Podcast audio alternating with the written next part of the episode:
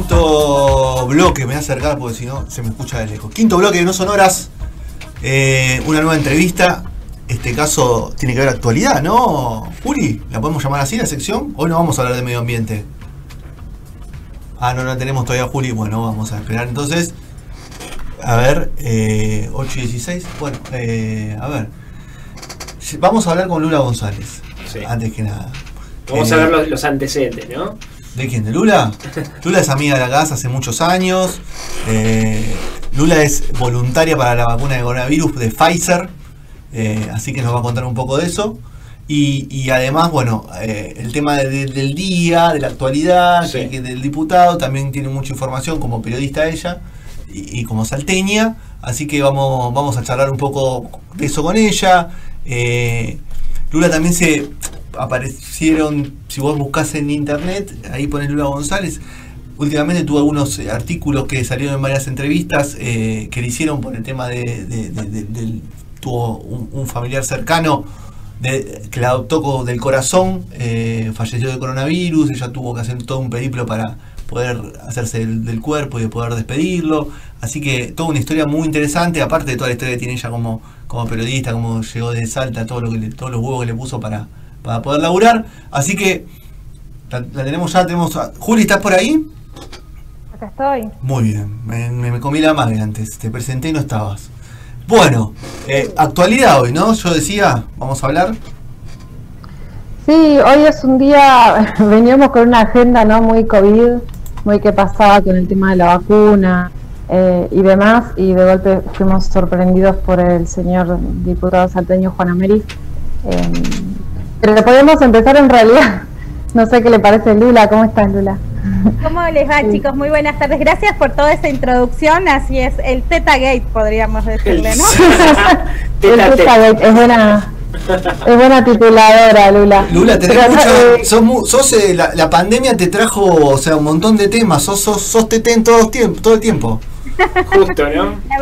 La, ver- la verdad que es impresionante. Bueno, es, es lo que hablábamos siempre con Juli, que tuvo la oportunidad de transitar un poco de su carrera de periodista en Salta, ¿no? Que es un mundo que, que también es totalmente ajeno a lo que es Buenos Aires y, y toda esta cuestión del machismo, ¿no? Que está presente. eh, yo cuando pasó lo de América hace un rato, la verdad que eh, me, so- me sorprendió y no me sorprendió por el hecho de que yo lo conozco de, de mi vida, de haber sido periodista ya en el diario El Tribuno, en diversas oportunidades sabíamos que entraba un diputado con denuncias de violencia de género, eh, una persona que se manejó con la impunidad con la que se maneja en Salta. No me sorprendió que haga, eh, que haga uso de esa impunidad, pero bueno, por suerte esta vez este, quedó en evidencia y la verdad que fue muy sorpresivo, muy grotesco todo lo que se estaba viendo y, y la verdad que, que, que a mí me impresionó, me, me da pena por la representatividad, viste, que, que tiene, la, cómo se representa Salta, ¿no? Porque al lado de este señor, Olmedo es un caballero inglés, Alfredo Olmedo, por ejemplo, ¿no? Pero de alguna igual, de alguna manera que haya sucedido esto ayuda un poco a la situación, ¿o no? De, digo, de, de Sí, sí, yo creo que sí, sí. Sí, sí, yo creo que sí, porque también demuestra también esta, esta representatividad. Él entró igual, de todas maneras, este, reemplazando a, a, Leavi, que fue intendente de Tartagal y que fue candidato a gobernador por la provincia de Salta. Y bueno, este, en esta banca, que, que bueno, que sí, ahora lo más justo que puede pasar es que va a entrar una mujer en su reemplazo si, si se continúa con su suspensión y, y su expulsión, ¿no? Pero sí, yo creo que ayuda y también deja en evidencia eh, la, la clase política que se ha manejado durante un tiempo con mucha impunidad, que no va a poder hacer mucho ya en estos tiempos. Respecto a la suspensión, eh, o sea, en la misma en la misma sesión Massa frenó lo que se estaba discutiendo, eh, sorprendió a muchos, o sea, no solo la gente que estaba haciendo nada y de golpe se encontró con la noticia, sino los propios diputados que estaban dentro de la sesión. Y, y se suspendió a este legislador, se conformó una comisión de cinco miembros y bueno, ahí se va a analizar la expulsión. Lula, ¿vos crees que van a aparecer estas denuncias que habían aparecido antes y de alguna forma fueron acalladas en contra Mira, de, de Ameri? si vos lo, lo googleás o vas buscando información acerca de él, este, muchas de las denuncias, yo incluso eh, el año pasado llegué a hablar con una de las personas que había realizado la denuncia, no querían hacer una denuncia formal, las denuncias que se hicieron fueron denuncias virtuales, muy desestimadas también por el Partido Justicialista de Salta, también que salieron a apoyarlo, que se hablaba de que eran incluso fake news en su momento. Entonces, este, la verdad que, que sí, yo creo que puede ser el momento de que destape toda esta situación, ya que queda de esa manera, y bueno, este, eh, se pueda conocer un poco más acerca del perfil de este legislador, que hasta este momento eh, era una persona más que había pasado bastante desapercibida, no tuvo grandes intervenciones, no había realizado ningún tipo de, discurso, por decirlo así, que, pueda ser este en el que resalte, ¿no? La verdad que muchos ni lo conocían. Y es con lo que vos decís, eso, vos se ven los recuadritos, lo ves a Gioja que está atándose el zapato mientras está pasando toda la situación, por, por ejemplo, ¿no? Es tremendo. Venimos también de un año de, lo que pasó con el senador Alperovich en Tucumán, que saltaron el 22 de noviembre del año pasado, que parece es una eternidad, pero no fue hace tanto. Eh, las dos denuncias penales, una en Tucumán y una en Buenos Aires, de la propia sobrina eh, que trabajaba con él eh, por, por, violación, con lo cual no es algo ni excluyente o ni exclusivo de la Cámara de Diputados, ni tampoco de la provincia de Salta, por ahí da cuenta de un sistema, de qué pasa con estos hombres que están en el poder, qué sucede con eso. Y también se, se habló de, colegas ¿no? que, que sufrieron, digamos, el trato con esta persona, con este diputado en particular. Sí, personalmente lo, lo viví, Juli, cuando yo estaba en, Radio Nacional Salta, yo era movilera allí y también estaba en el, en el diario El Tribuno, que trabajaba en los, en los dos lados, en uno como movilera y en el otro como cronista de noticias locales, y también me tocaba seguir el día a día de todo lo que es la política. Hablábamos de un militante en ese momento, un militante de base que venía de Buenos Aires, en ese momento, eh, en el mejor momento podríamos decir del, kirchnerismo, ¿no? En el año 2011, llegaba a Salta y bueno, eh, quería de esa manera, eh, por lo que lo conocíamos, era como que era un militante de base, sí, en mi caso te digo, no me impresiona ese nivel de impunidad porque se ha manejado así con mucha gente, incluso conmigo. Yo lo tuve que bloquear de mis redes sociales, bloquear de mi teléfono también en su momento porque este, o llamaba a la radio y como yo no tenía tal vez la misma orientación política, este, llamaba y decía, no puede ser que la movilera no sea compañera, la tienen que sacar y todo ese tipo de cosas que parecen, imagínate alguien que esté llamando a tu trabajo que no no tenés que estar porque no tenés la misma orientación política, ¿no? Y después ya algunos mensajes también pasados de, de rosca a través de los teléfonos. Y bueno, eh, la verdad que era fuerte en ese momento y incluso yo, yo logré hablar con algunas personas de su espacio político para contar esto, que en ese momento, estamos hablando del 2011, Salta eh, era un momento que estaba en emergencia por violencia de género, esto era mínimo al lado de lo que ocurría la palabra acoso ni siquiera existía, ni el hostigamiento este era, era tan denunciable como pasa ahora, ¿no? Yo creo que lo vivirlo ahora en estos momentos es, es buenísimo, es buenísimo que se pueda hablar, pero han pasado muchas de esas cosas. Lo que vos decís, la sobrina del Perovich, ¿no? también, y, que, se manejen con esa impunidad.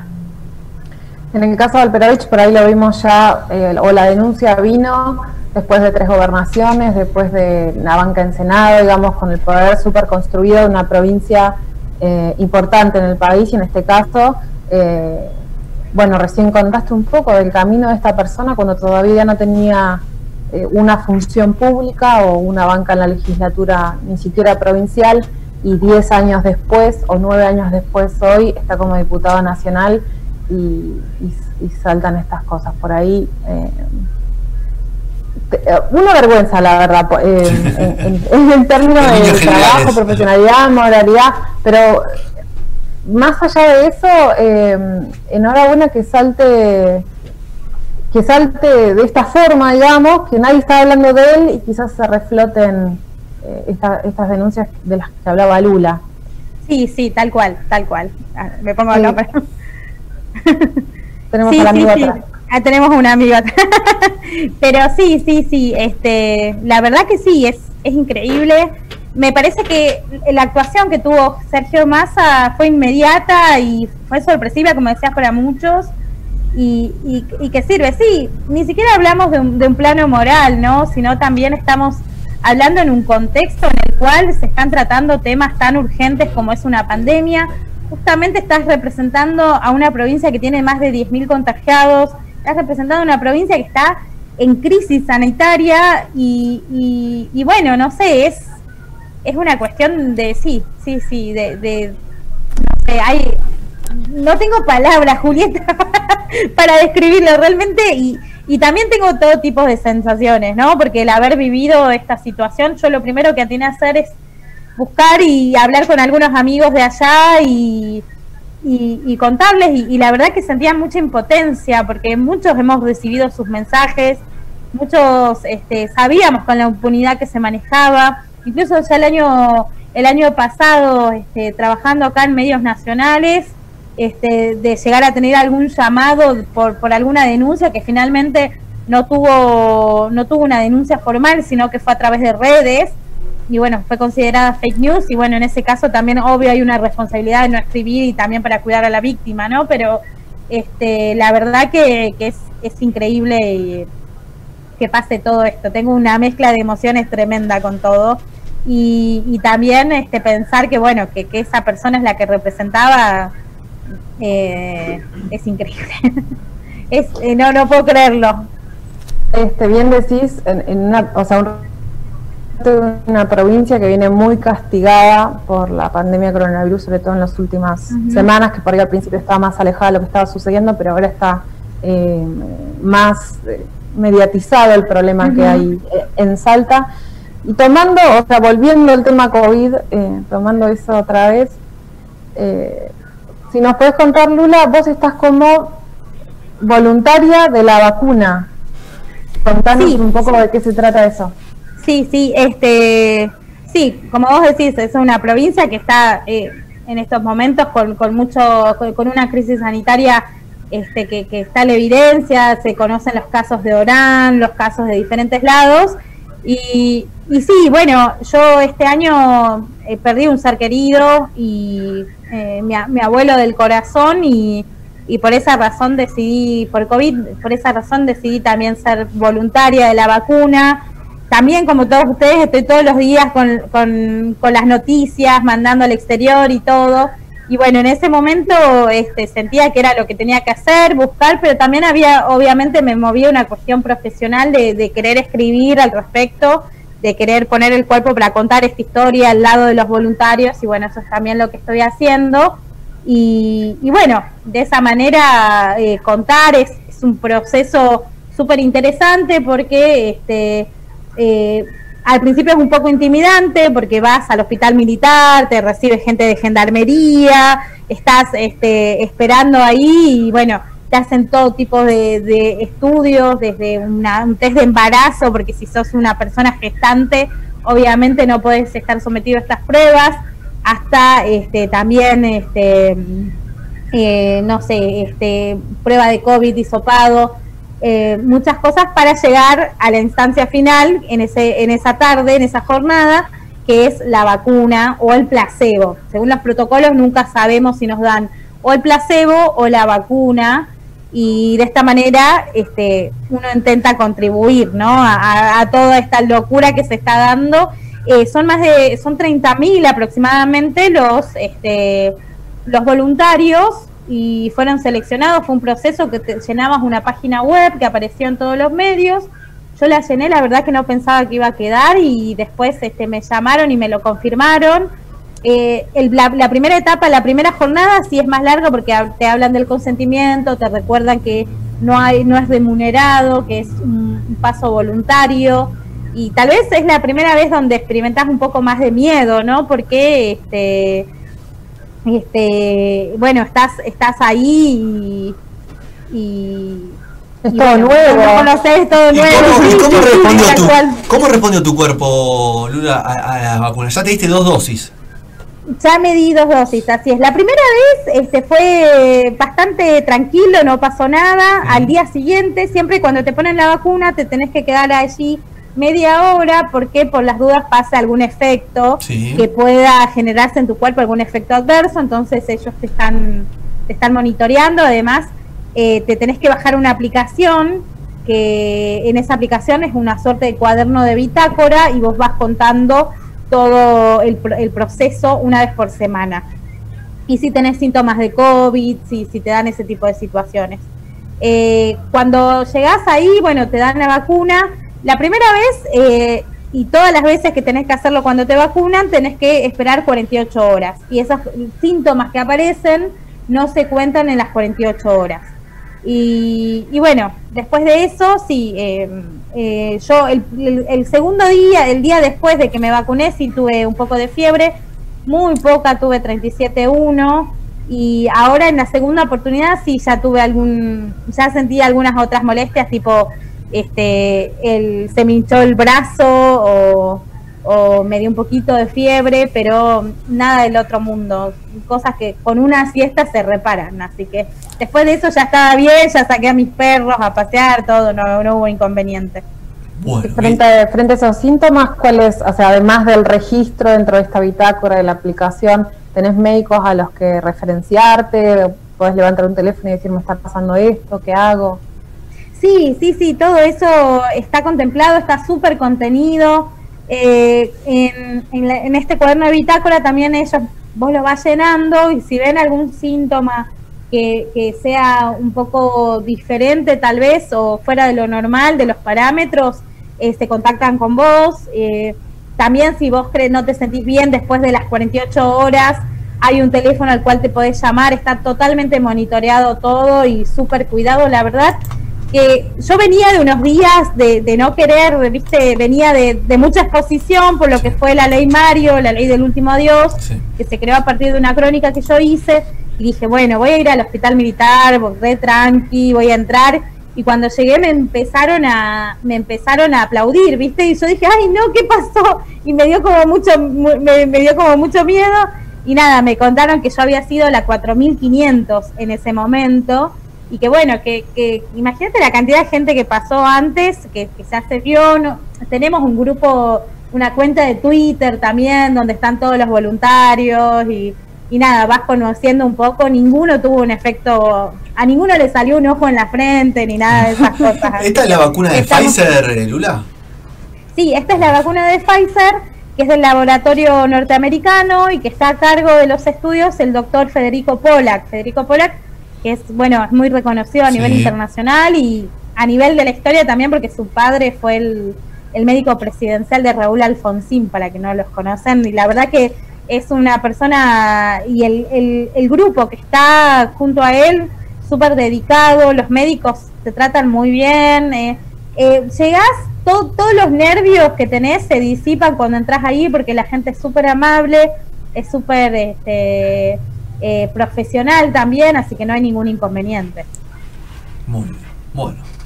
Y contanos un poco de la ley del último adiós, que, dentro de todos tus temas de, este, de pandemia eh, es, el que desencadenó, es el que desencadenó todo, eh, la, muerte de Mario por, coronavirus y, que esto era tu abuelo del corazón, desencadenó en todo, todo eso que levantaron varios medios y que visibilizó algo que estaba eh, bastante invisibilizado. ¿Qué, pasaba con, con, los muertos con coronavirus? ¿no? Eh, nosotros lo veíamos en Europa, los cajones pasando, sin familiares, pero acá no, como las muertes habían sido muy pocas en ese momento, porque fue en mayo, ¿no? Lo de, lo de Mario. En julio, pero sí, todavía era, eran pocas, digamos. Eran pocas, eh, no, no, no, no, sabíamos cómo, no sabíamos cómo actuar o los familiares todavía no, no, no sabían qué, qué hacer ante una situación así. Sí, la verdad que, este, bueno, fue, fue eh, como les contaba, eh, mi, abuelo del corazón este, tenía 75 años, era una persona que yo quise mucho, que, que representó un montón de cosas acá en Buenos Aires junto con su esposa. Formamos una familia de personas que no tenían a nadie más acá o que se formó, ¿viste? Una comunidad y, y la verdad que eh, yo me tuve que encargar de todos los trámites y cuando falleció Mario sentí como mucha impotencia de que nadie, tal vez, ellos no tenían hijos, no tienen hijos, eh, que nadie iba a poder recordarlo y quería hacerlo de alguna manera. Y escribí una crónica este, contando todo lo que él había sido para mí. En esa crónica eh, describo cómo es el, proceso de, enterrar a una persona con COVID, de que no lo puedes ver nunca más. Yo lo vi en marzo y después no lo vi nunca más a Mario. Este, fue ir a buscar el cuerpo porque su esposa tiene 76, entonces tampoco pudo entrar, ir a la, a la morgue, a, no a reconocer, sino a, ver algunos números que me pedían en ese momento por un trámite, este, contratar el, servicio de CPL y todas esas cosas. La verdad que, es muy duro. Ya, ya hacer esos trámites eh, por por gente que en, un, en una situación normal, viste, que teníamos un trámite de muerte, es dificilísimo. Es dificilísimo por el dolor que tenés, pero vos viste cómo está la industria armada. La verdad que a mí es una cosa que dentro cuando me tocó hacerlo, una de las cosas que más me sorprendió, porque fue la primera vez que me, me tocaba hacer un trámite así, es lo rápido que te solucionan todo. Eso sí, te sale plata, pero lo rápido que está todo como muy organizado. Pero bueno, me imagino, o sea, en esta situación que hay que, que hay que esperar un protocolo y todo un montón de cosas más. Sí, eh, por ejemplo, el, el, cuerpo de Mario tenía que salir cuanto antes porque era un cuerpo contaminado y no podía estar mucho tiempo en la morgue. Y los cuerpos con COVID te exigen que ese mismo día los saques. Entonces, tenés que contratar urgentemente, eh, viste, toda la burocracia, PAMI, toda esta situación que uno desconoce hasta el momento que le toca, lamentablemente.